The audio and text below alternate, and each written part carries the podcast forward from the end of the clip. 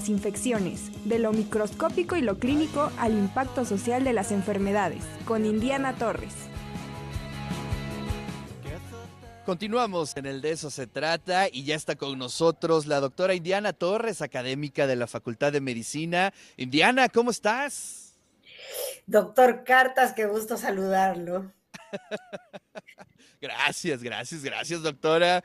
Pues aquí estamos en un magnífico espacio, Ciudad Universitaria, en la Facultad de Ingeniería Química. Pues ya todos los miércoles nos tocará aquí, doctora. Sí, pues está muy bonito el espacio y bueno, qué bueno que la cultura siga adelante, ¿verdad? Así es, doctora. A ver, cuéntenos, ¿qué nos trae el día de hoy? Híjole, pues es un tema complicado el de hoy, Ricardo. Es eh, sobre medicina paliativa y bueno, lo, que pretendo es que se entienda exactamente de qué se trata, porque hay una serie de, de, mitos o de tergiversaciones sobre lo que esto versa. Y realmente la medicina paliativa, lo que es la especialidad médica que centra su atención en los enfermos terminales, es decir, en aquellas personas cuya expectativa de vida es corta, eh, por la condición de salud que no responde a, los tratamientos, a los tratamientos curativos. Entonces, eh, hay que tener cuidado cuando se habla de los cuidados paliativos, porque realmente esta es una oportunidad para mejorar la calidad de vida de las personas, proporcionando alivio, dolor y, o manejo de otros síntomas que son muy angustiantes. Eh, hay que eh, partir de que los cuidados paliativos afirman la vida y consideran la muerte como un proceso normal. Eh, no tienen intención de acelerar o de posponer la muerte. Se trata realmente de que sea beneficioso tanto para el paciente como para la familia, para que el sistema de salud de alguna manera se vea se vea mejorado, porque además pueden eh, reducirse las hospitalizaciones innecesarias, aliviar el, sufrimiento que eh, alrededor de un paciente terminal puede, puede existir.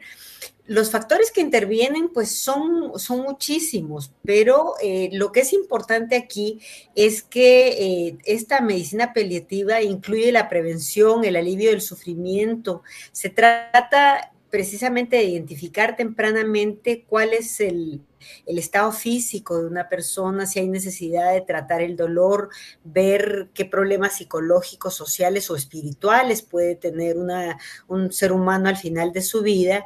Y se trata de mejorar eh, pues ese, ese paso final que pueda darse enfrentando los problemas que se asocian al final de la vida por conflictos que pueden haber en la familia, por deseos que no necesariamente sean con la persona que está asistiendo al final, porque las posibilidades y necesidades sean distintas, pero finalmente se trata de dar un sistema de apoyo a los pacientes para, para vivir lo más eh, activamente, de la mejor forma, hasta que la muerte se produzca.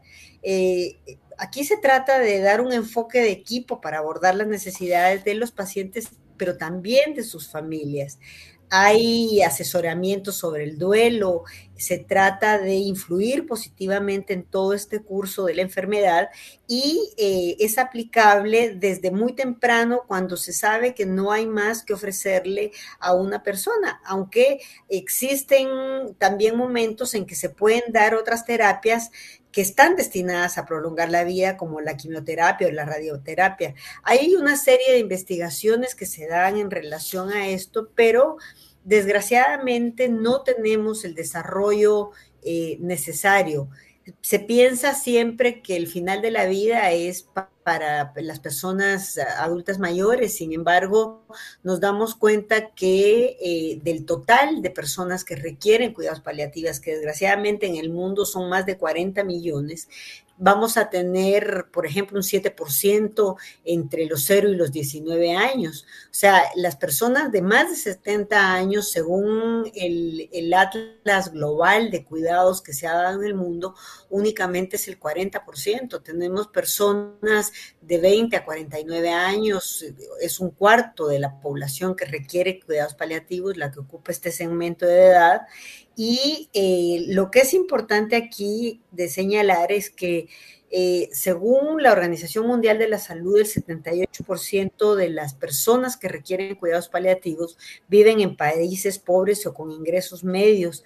Y desgraciadamente del total que requiere cuidados paliativos, solo el 14% de las personas eh, lo reciben y esto está fundamentalmente centrado en Europa. Aquí entran en juego una serie de consideraciones éticas, morales, religiosas, legales, pero lo cierto es que el cálculo es que la necesidad de cuidados paliativos va a seguir aumentando como consecuencia de eh, la presencia de enfermedades no transmisibles y del proceso de envejecimiento de la población.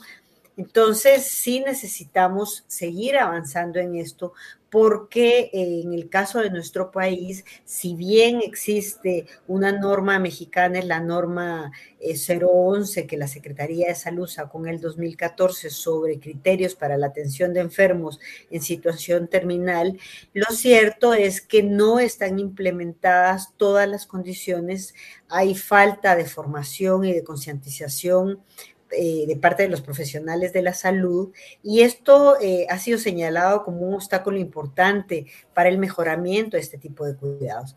Hay tres elementos en esta norma nacional que yo quisiera señalar a la letra porque me parecen muy importantes. El primero es que toda persona que padezca una enfermedad evolutiva e incurable en situación terminal tendrá a su favor la presunción que requiere cuidados paliativos. Esto es un elemento que ya está normado. Dice la norma también que el médico tratante deberá promover que el paciente reciba los cuidados paliativos en su domicilio, con excepción en aquellos casos en que por las condiciones del enfermo en situación terminal se requiere atención y cuidados hospitalarios. Y finalmente, el tercer elemento que creo es importante es que el médico tratante deberá incurrir en evitar incurrir en acciones y conductas que sean consideradas como obstinación terapéutica. Esto eh, creo que es importante porque lo que sí está señalado para todo el mundo es que los cuidados paliativos están reconocidos expresamente en el contexto de derechos humanos eh, a la salud. Entonces, eh, en un día como hoy, que es el Día Internacional de la Paz, pero también el Día de, eh, del Alzheimer, yo creo que es importante reflexionar en relación a todo esto para que realmente podamos avanzar convenientemente en eh, la aplicación, en la formación del personal de salud, que es finalmente quien va a aplicar todos estos cuidados y que son necesarios en muchas situaciones que son finalmente muy angustiantes, no solo para la persona que lo vive, sino para la familia. Entonces, eso era Diana, es un tema muy sensible porque sí llama la atención el ritmo con el que está envejeciendo, por ejemplo, la sociedad en México, ¿no? Lo vemos en Estados Unidos un poco más eh, complejo, pero eso nos llama a eh, fortalecer estas políticas en el área de la salud y el tema paliativo. Es decir, que en unos 15, 20 años, eh, esto que estamos platicando será la normalidad completamente. Así es. Así es, y se trata de, hacerlo de la mejor forma, porque generalmente la tergiversación que se hace de esto es que es pensar en eutanasia. La eutanasia es otra cosa.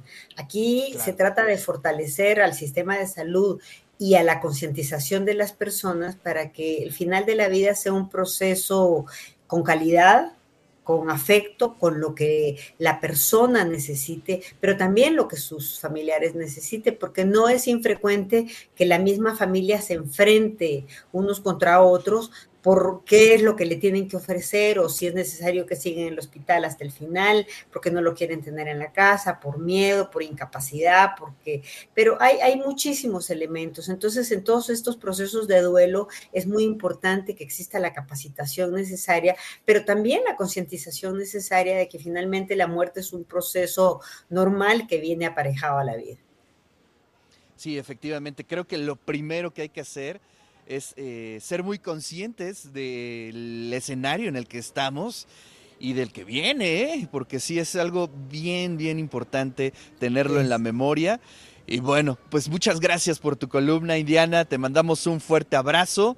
Sabemos que te vas a clase en este momento.